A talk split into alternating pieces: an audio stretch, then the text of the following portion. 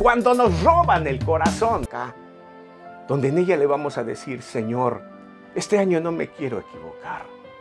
Este año no me robarán el corazón. Este año lo pongo en tus manos. ¿Te animas a hacerlo?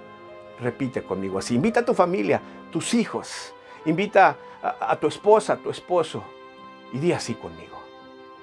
Señor Jesús,